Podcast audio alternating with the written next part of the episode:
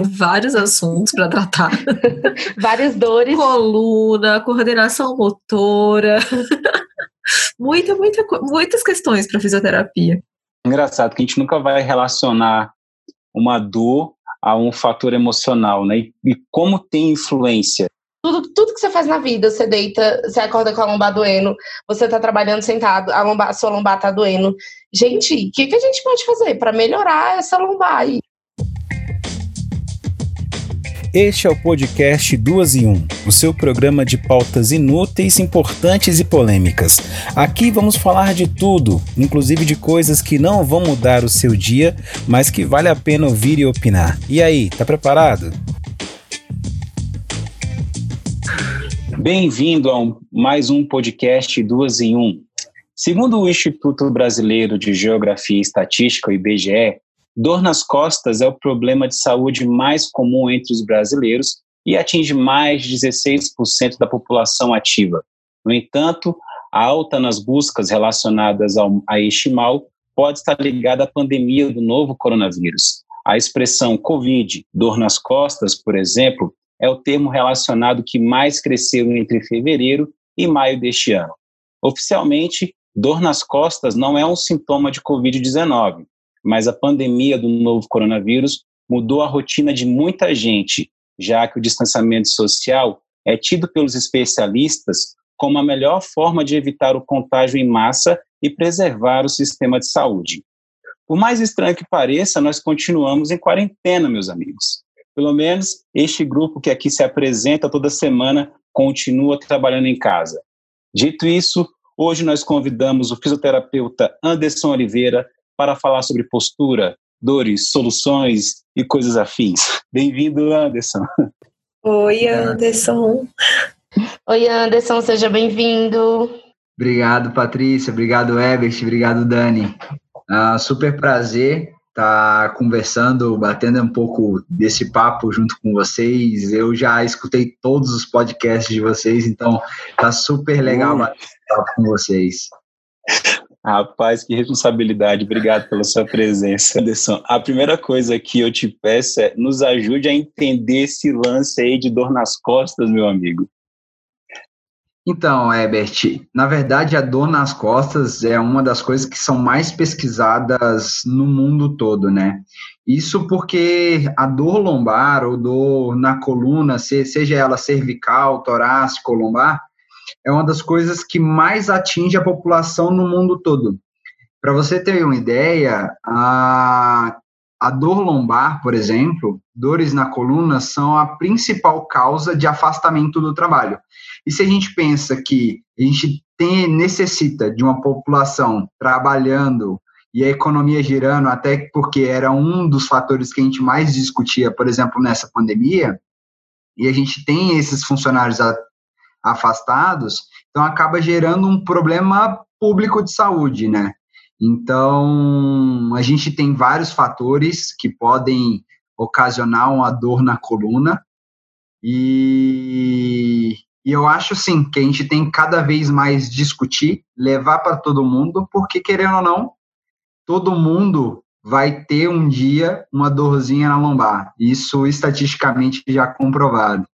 Gente, eu não sei o que acontece, mas quando falam dor na coluna, começa a doer na hora, cara. Começa a querer ajeitar a postura porque tá conversando. Que que é isso? Antes é normal? Então, Dani, isso é uma coisa que muita gente a gente isso é uma coisa que a gente já pensava há muito tempo, né? Várias vezes eu já escutei, ah, Anderson, mas qual que é a melhor postura para sentar? Qual que é a melhor postura para dormir? Ah, porque minha coluna dói, o que, que eu posso fazer? Qual que, será que minha postura está errada? E uma das coisas que a gente brinca assim no meio da saúde, no meio da fisioterapia, é que a melhor postura é a próxima. Automaticamente, o nosso subconsciente foi treinado para mudar de postura, mudar o nosso corpo a partir do momento que a gente começa a sentir alguma dor. Isso inconscientemente. Quantas vezes a gente já escutou, por exemplo, falar que ah, tal pessoa se mexe muito à noite ou muda muito a posição? Provavelmente é porque aquela posição está deixando o corpo desconfortável. E outra coisa, conforme a gente vai passando o tempo na mesma posição, a gente tende a se mexer também. porque acaba sendo um desconforto para o corpo manter aquela posição estática naquele momento. Então você vai ver, provavelmente, vocês que estão trabalhando de casa, vocês estão sentados, aí daqui a pouco vai cruzar uma perna, depois troca a perna e vai ajusta um lado, ajusta o outro. E isso é normal, tá? O que a gente tenta pensar é tentar mudar um pouco essas posturas de forma que a gente não consiga sobrecarregar qualquer tipo de músculo ou articulação, mas que a gente consiga manter o corpo sempre em movimento, porque a gente foi feito para se movimentar. Anderson, eu digo que depois a gente chega nos 20, 20 e poucos, a lombar começa a mostrar ao que ela veio. Depois dos 30, gente, parece que tudo que você faz na vida é a lombar. Tudo, tudo que você faz na vida, você deita, você acorda com a lombar doendo, você tá trabalhando sentado, a, lombar, a sua lombar tá doendo. Gente, o que, que a gente pode fazer para melhorar essa lombar aí? Porque é, é um pouco complicado. E eu acho que na uhum. pandemia tá piorando porque a gente está passando mais tempo sentado. Patrícia, o que você acabou de falar tá totalmente verdadeiro, tá? É uma coisa que vocês falaram no primeiro podcast de vocês, que o tempo de vocês de trabalho tem cada vez aumentado. Então, o que o Ebert trouxe para a gente de dados que várias pessoas estão pesquisando sobre dor lombar, ou até mesmo dores, porque aí pode ser no joelho, pode ser no tornozelo, porque às vezes a posição ela se mantém. Ela pode acontecer por conta do período longo que a gente tem numa mesma posição. Uma outra coisa que você falou, ah, poxa, eu com uns 20 anos, tranquilo, 30 anos já começou a dificultar o negócio. A partir dos 20 até os 40, 50 anos, é principalmente o nosso período de produção é onde a gente se demanda muito mais trabalho, trabalha 8, 10, 12 horas a depender de, de, de, da profissão, até mesmo 20, quase 24 horas, como se a gente pensar em profissionais da saúde, em profissionais da segurança, e querendo ou não, a gente gera uma sobrecarga no nosso corpo. A diferença é, o nosso corpo foi feito para se adaptar. E pouca gente sabe disso desde os primórdios, a gente começa a perceber que o nosso corpo veio se adaptando e veio se adaptando para coisas que a gente está fazendo no dia a dia. Então, provavelmente, Patrícia, desde o início você veio se adaptando para a profissão, profissão que você exerce. Então, sair de um meio onde a gente trabalhava seis horas ou oito horas sentado, mas que tinha um pouco de liberdade de fazer outras coisas dentro desse período, até mesmo se a gente parar para pensar um almoço, um horário de almoço que a gente tem, que a gente sai, senta, come tranquilo, conversa com outras pessoas, que isso é super importante, e já já vou falar por quê, isso muda um pouco. E aí, quando a gente entra, mantém um, um único ambiente que não foi preparado para trabalhar, e que a gente começa a trabalhar cada vez mais, a gente aumenta uma demanda muito grande, mas a sua capacidade física de aguentar a rotina de trabalho ainda não se adaptou. Então acaba que a gente está jogando muita demanda, muita carga para você, só que a sua demanda não está legal. Então a gente precisa meio que aumentar essa demanda para que essa capacidade, aumentar sua capacidade para que essa demanda que você tem não seja um problema para você. E uma coisa muito legal, é, e na verdade não está legal porque a gente está em quarentena, mas a, o convívio social, a nossa parte emocional e de contato social, ela é importante nas questões de dor. Tá? Uma das coisas que a gente mais discute hoje são sobre dores crônicas. São aquelas que aparecem a partir de seis semanas ou até mesmo três meses em algumas nomenclaturas. Quando a gente tem essa dor por muito tempo, a gente começa a ter mudanças no nosso cérebro e acaba que a gente entra num processo de sensibilização. Então, aquele mecanismo que às vezes não te dava dor ou te dava uma dor leve, por nosso cérebro estar mais sensível, que é quem processa tudo, quem entende tudo, aquele, aquela dorzinha que talvez seria uma dorzinha pequena, talvez ela não seja mais, ela seja uma dor média. E aí a gente começa a entrar em outras cascatas de problema. E como que isso modifica? Porque a gente pensa na dor ou qualquer tipo de problema que a gente tem na vida como um ambiente biopsicossocial. É um ambiente biológico que você me fala, ah, não, Anderson, dói na minha coluna, dói aqui, dói ali. A gente tem um fator psicológico relacionado, isso a gente entra emoções, entra várias coisas, porque às vezes a dor te deixa chateada, às vezes a dor te deixa estressada, às vezes você vai chegar, vai brigar com seu marido, namorado, quem que seja, porque você está mais estressada, porque você não aguenta mais sentir essa dor, que já vem há muito tempo, e às vezes atrapalho social. Às vezes já vi gente que deixou de sair com amigo, com amiga, com parente, porque estava sentindo dor. Ah, não, hoje eu não vou te encontrar, pô, tô num baita dia ruim, tô sentindo dor pra caramba, não sei o quê. Se a gente mexe nesses três fatores, a gente pode ter um êxito. Então, na pandemia, pode ter acontecido isso também, não só porque a gente está trabalhando muito mais, mas porque a gente tirou um dos fatores que podem estar relacionados para melhorar ou para piorar a dor, que é o fator social. Engraçado que a gente nunca vai relacionar uma dor a um fator emocional, né? E como tem influência, né? Como é muito louco, né? Isso, Dani. A Dani está ali concordando, contribua. Eu vou muito relacionar dor com fator emocional. Porque são psicossomatizações, né? É muito comum acontecer, então é, relaciona o tempo todo. Mas achei genial o que o Anderson trouxe, assim. Nunca tinha parado para pensar nessas dores da pandemia como algo que tivesse relacionado aí também com, com esses fatores, como ele explicou. E, ai, gente, tá doendo só de conversar. Não, é muito louco mesmo isso. Anderson, é, eu, às vezes, já fui ao médico, às vezes, fazer até exames periódicos mesmo, que a própria empresa às vezes pede, né, para você ir lá e dar uma checada. Eu já questionei muito o doutor, doutor, eu tô sentindo muita dor, é, você tem que fazer atividade física para fortalecimento. E às vezes essa informação ela chega assim, você tem que fazer uma atividade física para fortalecimento.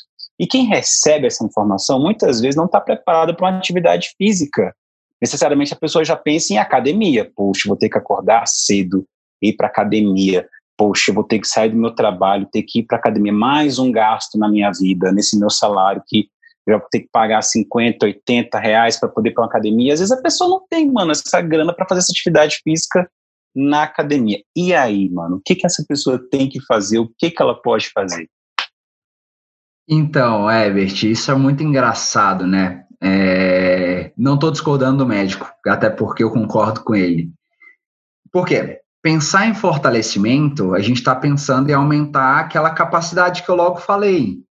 Então, é tentar aumentar a capacidade, já que a gente não consegue, por exemplo, controlar a demanda, porque meu trabalho está rotineiro, cada vez tem mais coisa para fazer e tal. Então a gente aumenta a capacidade, na nossa capacidade física para aguentar essa demanda toda, esse estresse todo, e tudo fica bem, porque aí eu consigo me adaptar. Quando eu falo para os meus pacientes, ó, oh, cara, eu acho que você tem que fazer um tipo de fortalecimento, um exercício, algum tipo de exercício, eu falo assim, o fortalecimento, a gente precisa de carga externa. O que seria isso? Qualquer coisa que você consiga colocar além do fortalecimento do seu corpo, desde que você não seja sedentário. Até mesmo no sedentarismo, às vezes o próprio exercício do nosso corpo já está levando um tipo de fortalecimento, porque é uma carga que você está imprimindo aquele músculo que não estava acostumado. Então, isso pode ser um fortalecimento inicial, peso do próprio corpo mas a continuidade, a progressão disso seria uma carga externa. E aí, já ouvi de várias pessoas falar: poxa, mas eu não gosto de fazer fortalecimento, eu gosto de fazer outras coisas. Se a gente pensar que a gente precisa colocar carga externa, se eu fizer um fortalecimento na academia, estou colocando carga externa. Se a gente pensar fortalecimento num funcional, eu estou colocando carga externa com vários tipos de peso. Se eu pensar em fortalecimento com elástico, que hoje é uma das comprovações que a gente tem, que fortalecendo com máquina ou com elástico, desde que a gente controle carga, a gente tem o mesmo efeito de ganho de massa muscular e de força. Então é outra coisa. Se a gente pensar em pilates, que é um fortalecimento que a gente pode ter, por exemplo, com resistência por molas, também é uma resistência que a gente está colocando por fora. Então, são coisas, são vários. CrossFit, que está um boom. Brasil hoje é o segundo país que tem mais boxes no mundo. Só pede para os Estados Unidos, que foi onde nasceu o CrossFit.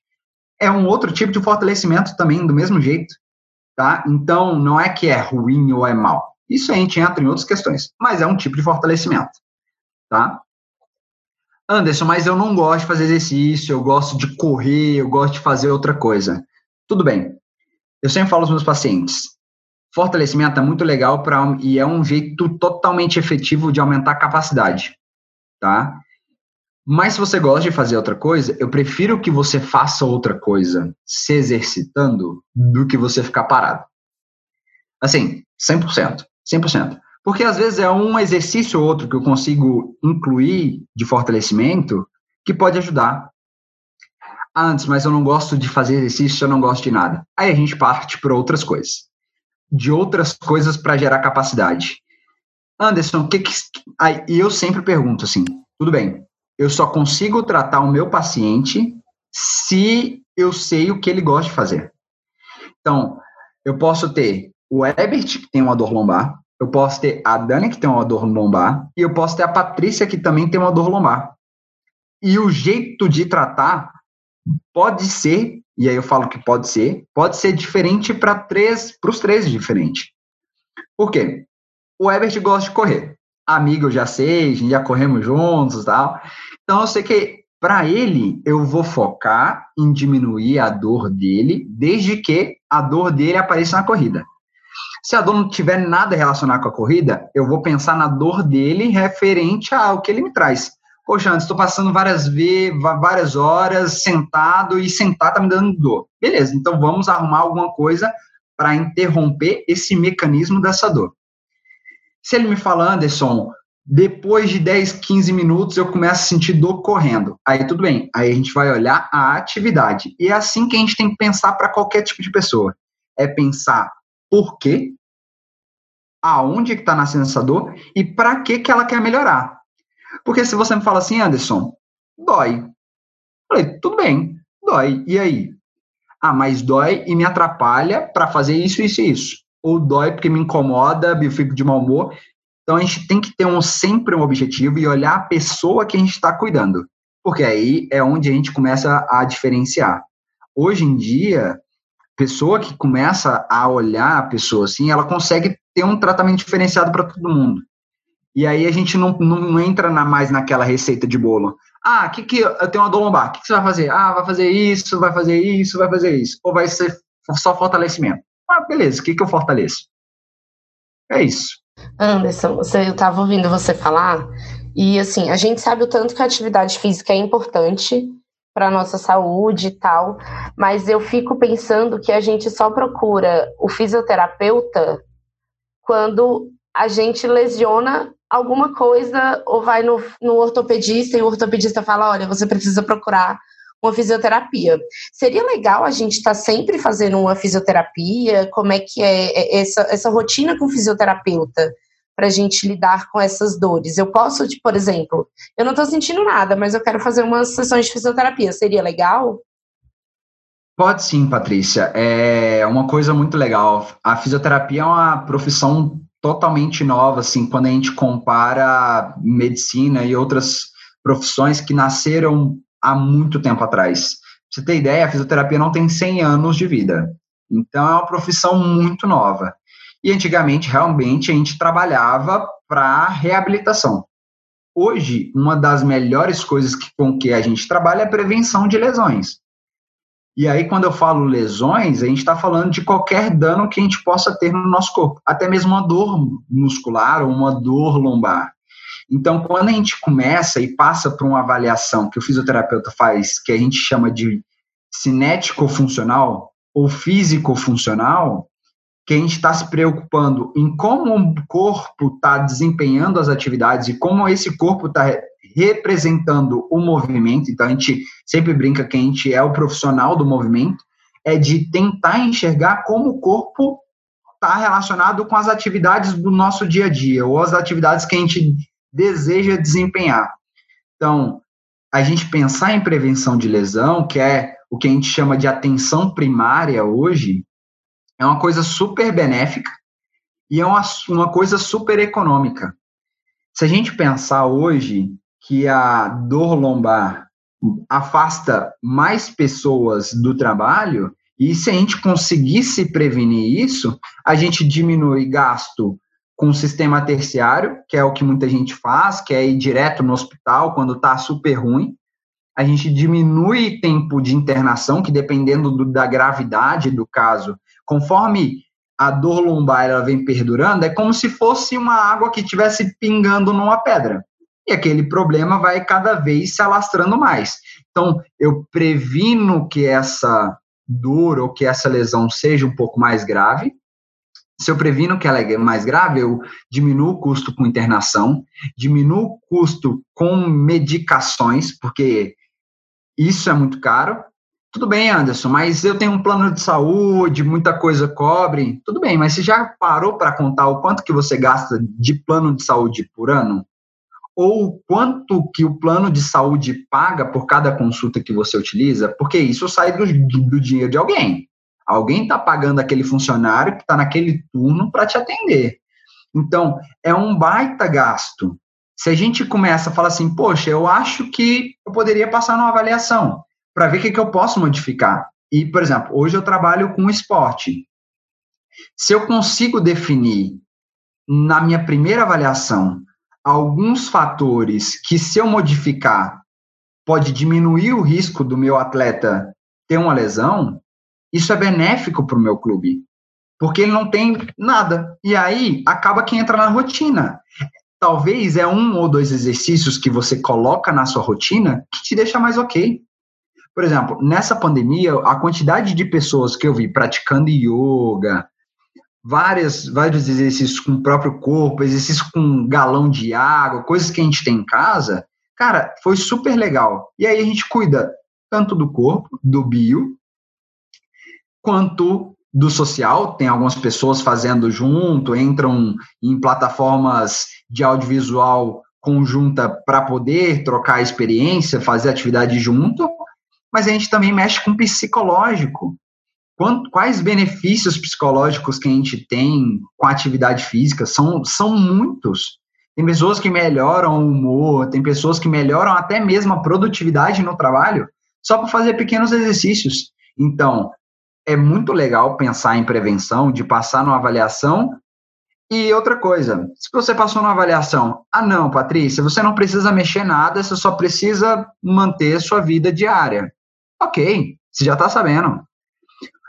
Pelo menos você já está pensando assim, poxa, eu sei que se tiver alguma coisa, eu já posso cuidar antes de eu ter um gasto com medicamento, antes de eu ter que ir para o hospital. E aí tem coisa que a gente nem falou, né? Que é gasto de locomoção, que é estresse só de pensar aí. Aí, poxa, eu tenho que ir no hospital porque eu estou muito mal. Ah, mas será que eu vou pegar Covid também? Ah, eu não vou. Então, tem várias coisas que a gente pode pensar nesse período de pandemia. Então, eu acho que pensar no, atendimento primário é fundamental. E hoje a gente tem muito disso, né? Hoje a telemedicina, a telefisioterapia, os teleatendimentos eles estão acontecendo muito bem. Então, você entra num contato, passa por uma consulta e verifica se você precisa de alguma coisa ou não. Se você precisar, bem, você vai para um atendimento secundário, seja em ambulatório ou até mesmo terciário no hospital. Mas dá para você fazer tudo de casa hoje em dia. Uma coisa que eu acrescentaria também é, são as políticas públicas que poderiam, que podem existir, que existem, mas que podem fortalecer mais é, é, é na campanha das atividades físicas para diminuir também a obesidade. As empresas também podem trazer é, convênios com, sei lá, com academias, com clubes, para poder fazer com que essa coisa gire, o, o movimento aconteça. Isso vai ser benéfico para a pessoa, para a saúde da pessoa, quanto para a empresa, para diminuir ali o absenteísmo. E aí você também tem ganhos né, de, de produtividade também. Acho que é importante também a gente enfatizar nesse processo, né, nessa, nessa, nessa questão, porque tá tudo ligado o que você está falando, tá tudo muito, muito, muito conectado, né? Atividade corpo, mente, alma, coração e etc. Com certeza, Herbert, com certeza. E se a gente, assim, foge um pouco, né, mas acaba não fugindo do nosso assunto, que é a, a dor lombar, mas se a gente pensar no home office, antes do home office, se a gente pensar, por exemplo, o Jim Pass, que é uma das redes que fez, se afiliou a várias academias, boxe de crossfit, equipes de corrida, pensa mais ou menos do que você falou, de tentar proporcionar onde uma empresa tem um custo com funcionário, às vezes o custo, o funcionário também tem um custo, mas o beneficiário é o funcionário. Na cabeça do, do gestor, não tá desse jeito. Ele está querendo dar um benefício para o funcionário dele, mas que ele também ofereça em produtividade. Isso não é ruim, mas isso acontece. Entendeu? Por exemplo, hoje eu tenho acesso à academia onde os atletas, onde, onde eu trabalho. E assim, fora do meu período de trabalho, eu posso ir lá e fazer o qual, quanto tempo eu quiser. Isso para mim é muito, muito bom, porque diminui um gasto meu com academia um box de crossfit. Outra coisa, é um, um ambiente onde eu estou familiarizado, que isso é uma coisa que às vezes incomoda algumas pessoas. E outra, é um ambiente às vezes perto ou não da minha casa, mas provavelmente, por exemplo, no, no meu caso, eu posso terminar de trabalhar e já estou lá. Então eu diminuo o tempo e gasto com locomoção. Então, são coisas que podem ajudar bastante. Por exemplo, o Jim Pass, beleza, eu nunca usei nem nada, mas tem amigos que usaram.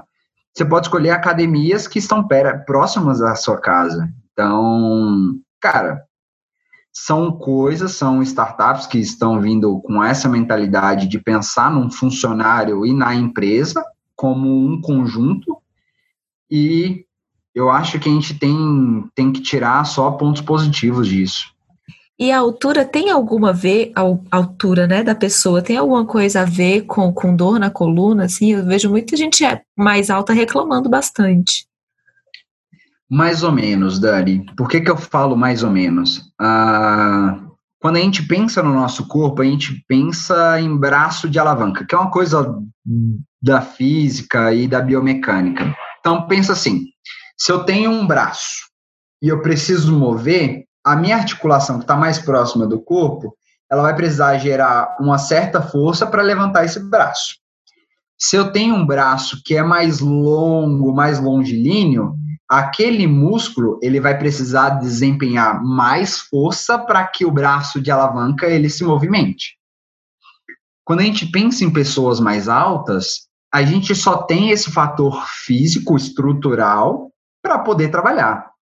Só que acontece, conforme a gente vai crescendo, nosso corpo vai ficando meio desengonçado, então a dificuldade de estabilização, desse controle do corpo, que às vezes a gente começa a ver em crianças que estão crescendo, estão no pico do crescimento ou na adolescência.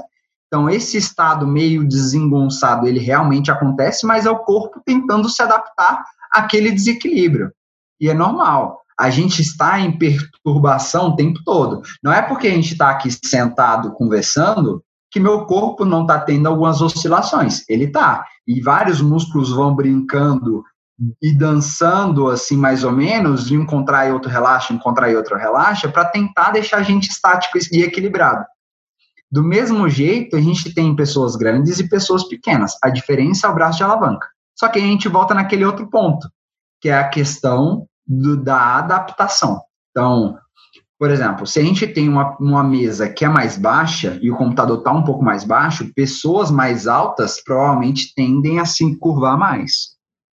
Então, a capacidade que essa coluna vai ter de controlar esse movimento mais encurvado, ela é um pouquinho maior para pessoas que estão um pouco, talvez, mais eretas, que estão com uma menor angulação ou uma menor quando eu penso assim, elas estão longe do limite de amplitude daquela articulação, tá? Então, se a gente pensar nessa forma, beleza, provavelmente pessoas mais altas podem ter algum tipo de problema, desde que o ambiente onde ela está inserido ofereça problemas para ela. E aí isso é uma outra coisa que a gente também tem que pensar. Quando a gente pensa em, em funcionalidade, por exemplo, de como o nosso corpo tem função, a gente pensa em estrutura, que é uma coisa que a gente tem, então são os nossos ossos, músculos, nervos, ligamentos. A gente pensa em função, que é o que essas estruturas exercem, que que elas, para que, que elas estão no nosso corpo, que que elas, qual é qual é a ação delas, atividade e participação, como que a nossa atividade, seja qualquer atividade que a gente exerce, ou a participação social, e o ambiente que ela está inserido. Isso a gente pensa muito, principalmente para todas as pessoas, mas é fácil da gente entender, por exemplo, para pessoas deficientes. Se eu tenho uma calçada que não tem, talvez, que a gente tem talvez uma inclinação muito grande, que a gente tem um meio fio ou que tem vários buracos, aquele ambiente não é favorável para esse tipo de pessoa.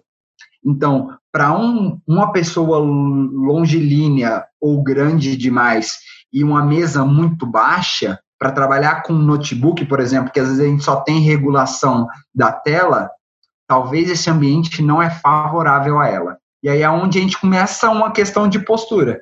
Mas, na verdade, a questão não tem que ser de postura, tem que ser de adaptação do nosso corpo frente ao novo ambiente onde a gente está inserido. É, Anderson, outra coisa que eu fiquei curiosa aqui, na verdade eu tô com várias curiosidades, tô quase marcando a consulta, mas é, a gente falou um pouquinho de crossfit, e geralmente quando eu vou a profissionais de saúde e eu falo a palavra crossfit, as pessoas me olham com a cara muito feia, assim, sabe? Geralmente eu não sou muito bem recebida com esse termo, não. Queria saber, assim, como que é isso, assim, para você, se você faz cara feia também para quem fala crossfit. Na verdade, não, Dani. Uh, eu sou um apaixonado pela modalidade, na verdade. Nunca treinei direto, mas já fiz algumas aulas. Tenho pacientes que treinam e eu treinei várias vezes com eles. E porque um dos, um dos fatores, quando um fisioterapeuta vai entrar, principalmente para a área do esporte, ou para qualquer área, quando a pessoa está na área da saúde, a gente tem que ter a mentalidade que a gente tem que conhecer essa pessoa. E o esporte é a mesma coisa. Não tem como você falar de um esporte se você não conhece na prática. É muito mais difícil. Muito mais. Então, eu conheci o CrossFit por curiosidade. É, vários amigos já falaram: ah, não, você vai se machucar, não pede para eu te tratar depois. O que é tranquilo. Tá? Se a gente pensar, por exemplo, se você quiser fazer boxe, clássico, uma modalidade clássica e muita gente pratica. Você está sabendo dos riscos. E ponto. Você assina embaixo, tudo bem, eu sei dos meus riscos. Ok, assim como tem na academia, por exemplo. Você vai lá, não tem diabetes, não vou infartar, não vou me matar, não vou tacar peso no coleguinha. Então, são coisas que estão já subentendidas. CrossFit uh, é uma empresa, mas a modalidade ginástica, né, que a gente tem, que o CrossFit juntou vários esportes, mais ou menos, e combinou numa modalidade hoje que é uma das que mais gera lucro no mundo todo. Uh, foi um boom. Foi um boom porque se eleva muito a, frequ a frequência cardíaca, é um baita exercício aeróbico, mexe muito com força, então você começou a ganhar pessoas que queriam perder peso. Você pegou pessoas que gostavam de suar, porque isso às vezes é um fator para a pessoa, ah, não gosta de academia porque não sua. E você gost, começou a unir pessoas que também gostam de fazer força. Dentre dessas, o, eu acho assim, o CrossFit juntou um nicho de pessoas que são aquelas que gostam de se desafiar. Quando a gente pensa em desafio, a gente está pensando em talvez limites. E aí lembra daquele lance que eu falei sobre capacidade e demanda? Se eu tenho um, um limite, e aí eu penso que é o máximo de demanda que eu tenho, talvez a gente não tenha capacidade para passar esse limite.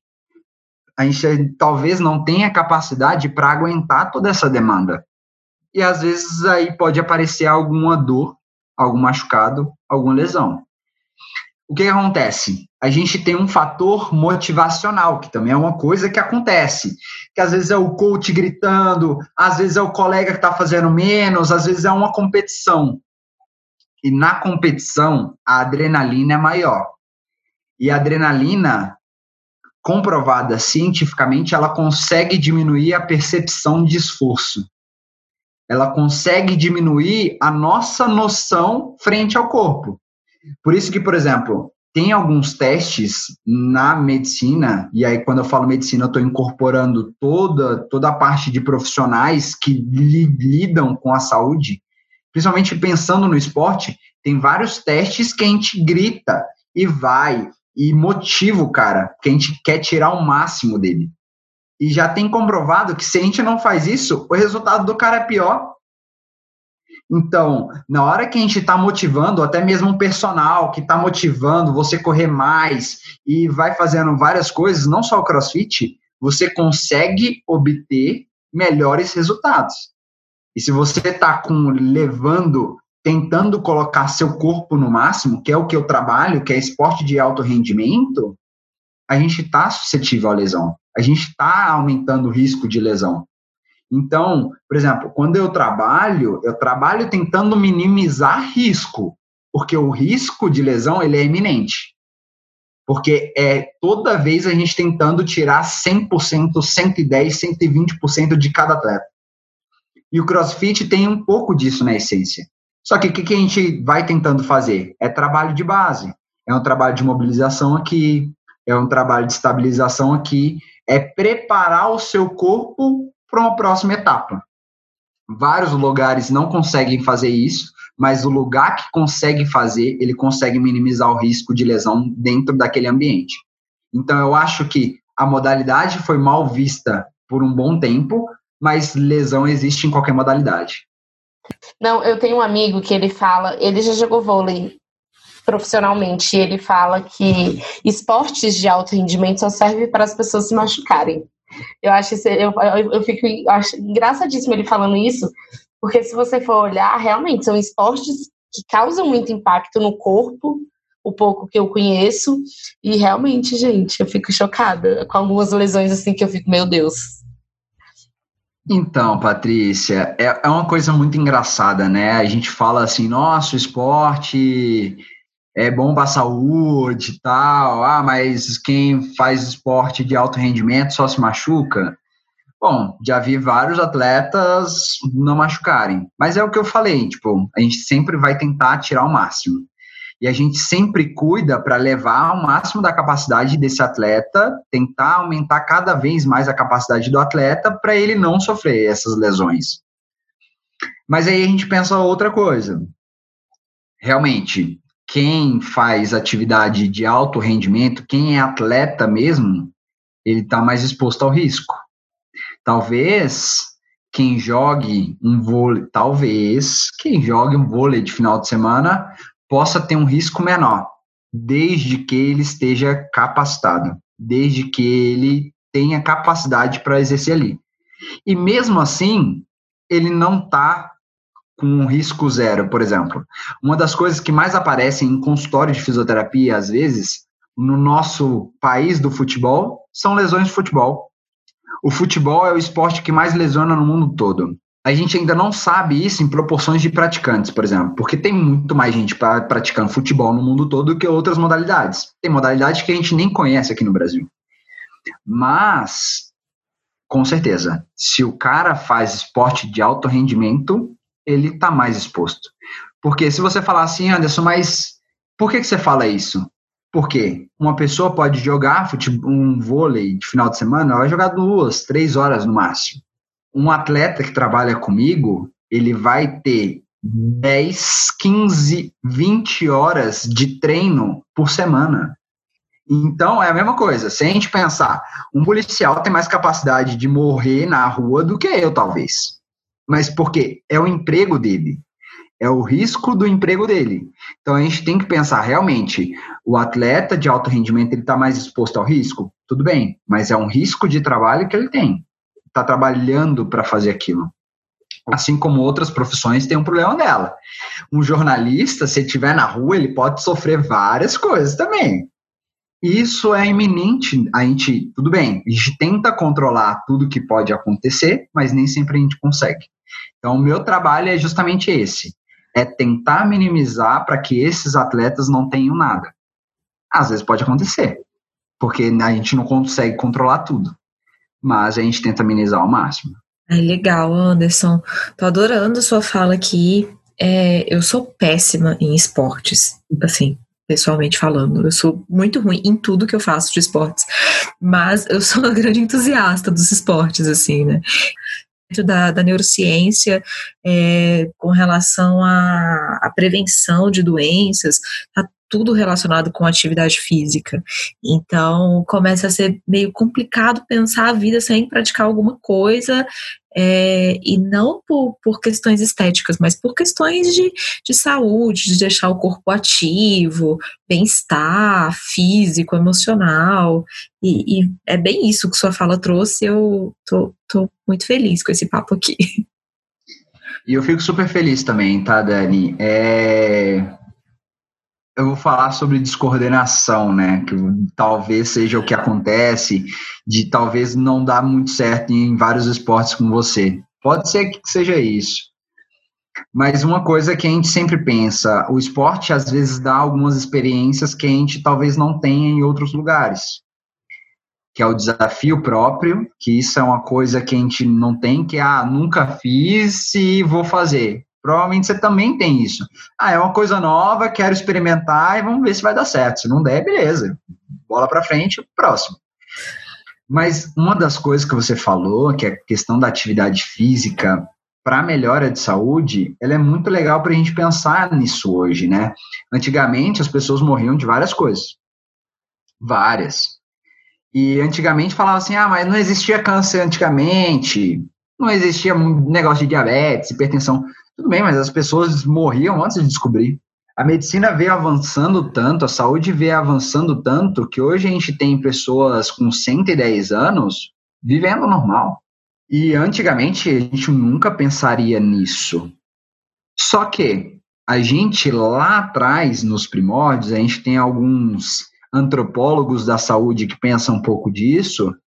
Nosso corpo sempre viveu em movimento sempre.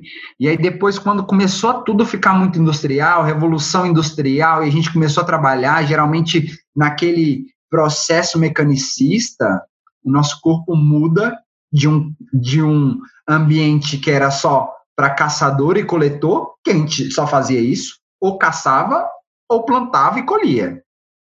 A gente saiu do ambiente e do movimento caçador-coletor, onde a gente gastava energia para sobrevivência, e hoje a gente gasta energia para sobrevivência, só que hum, deixando o nosso corpo muito mais restrito. Então acaba que o exercício surgiu não só para cuidar de doenças que hoje em dia a gente tem por conta de mudanças de hábito, e querendo ou não, são hábitos, seja ele um alimentar, seja ele por uso de álcool ou cigarro. Então, são opções que a gente faz, mas são hábitos. Então, o exercício também se torna um hábito para cuidar da saúde. Então, eu acho que essa mudança que a gente teve, ela realmente aconteceu por todo o processo e evolução que a gente tem, mas tem várias coisas que a gente pode resgatar. E o exercício físico é uma delas. Show de bola. Olha, muito obrigada por esse papo. Foi muito gratificante, enriquecedor. Gostei muito. Parabéns. Ah, eu também, Anderson. Amei conversar com você. Se você quiser falar comigo todos os dias, eu tenho vários assuntos para tratar. Várias dores. Coluna, coordenação motora. muita, muita, muitas questões para fisioterapia. Inclusive, é uma terapia que eu já frequentei algumas vezes, até mesmo por questões de altura. Veja só você. Enfim. Muito obrigada, Anderson. Foi um prazer. Bom, prazerzaço. Obrigado mesmo, Anderson, por essa partilha. Tenho certeza que tinha muito mais coisa para falar. É. Muito mais assuntos, porque uma coisa vai puxando a outra. Para quem não sabe, o Anderson é da terrinha, da Celândia, né? Estudou na UNB e agora está ali em São Paulo, cuidando de um timaço aí de São Paulo de voleibol, né, Anderson? É, não, eu não tenho nada além de agradecer, assim, é uma coisa que eu super gosto de falar, que é fisioterapia, eu amo esse ambiente, graças a Deus eu, eu decidi fazer fisioterapia, hoje eu sou totalmente realizado, assim, E eu gosto muito de falar disso, né? Eu acho que se a gente tivesse, ia falar 10 horas direto aqui, a gente ia estender a noite toda. Mas... Pode voltar depois, a gente deixa. Sim. Mas eu fiquei super agradecido, assim, quando, quando o Ebert comentou, que a gente conversou, que talvez a gente poderia falar desse podcast. Eu super escuto vocês mesmo e, inclusive, escuto e dou um feedback para ele. Eu falei assim, ó, cara, o áudio não ficou legal. A vinheta de entrada não saiu aqui. Dá uma aí. Mas eu acho que o que vocês estão fazendo é super legal, assim. Quanto mais a gente conseguir conversar sobre coisas que a gente gosta, para pessoas que super querem saber o que está acontecendo, eu acho super, super, super legal. E falar sobre fisioterapia é um amor. Então, fiquem à vontade, me mandem mensagem, estou super aberto para qualquer papo, super gosto de falar disso e, e é isso. E continue se movimentando, eu sempre falo isso. Tá? Independente se você gosta ou não, arrume coisas para fazer. Às vezes é aquela andadinha que você vai fazer alguma coisa que você gosta. Às vezes é tentar cozinhar alguma coisa, porque você gosta de cozinhar, que é uma, por exemplo, uma das coisas que eu gosto. Então, cara, são várias coisas que às vezes isso pode até incomodar um pouquinho por conta do, de longos períodos, mas é fazer pausas, é quebrar e tocar a vida. Eu acho que quanto mais a gente se manter em movimento, melhor para a nossa saúde. Legal. E você que está em casa gostou desse papo? Se você gostou, quero que você faça uma coisa diferente. Se você pensou em alguém aí que poderia mandar esse podcast, pega o link, manda para a pessoa, pede para ela dar uma escutada também nesse podcast. Você pode encontrar a gente também no, no Instagram, no arroba podcast duas em um a nossa meta, está ligada qual é, está ligado qual é a nossa meta e vamos alcançar essa meta aí. Obrigado por vocês terem participado e estudado da gente até esse momento. Gente, obrigada. Tchau, gente. Obrigada, obrigada, Anderson. Valeu! Obrigado demais, gente. Super amei o papo. E você que quiser mandar uma sugestão de pauta, uma dica de convidado, ou só mesmo dar um olá pra gente, é só enviar um e-mail para o podcast 2 em 1 gmail.com.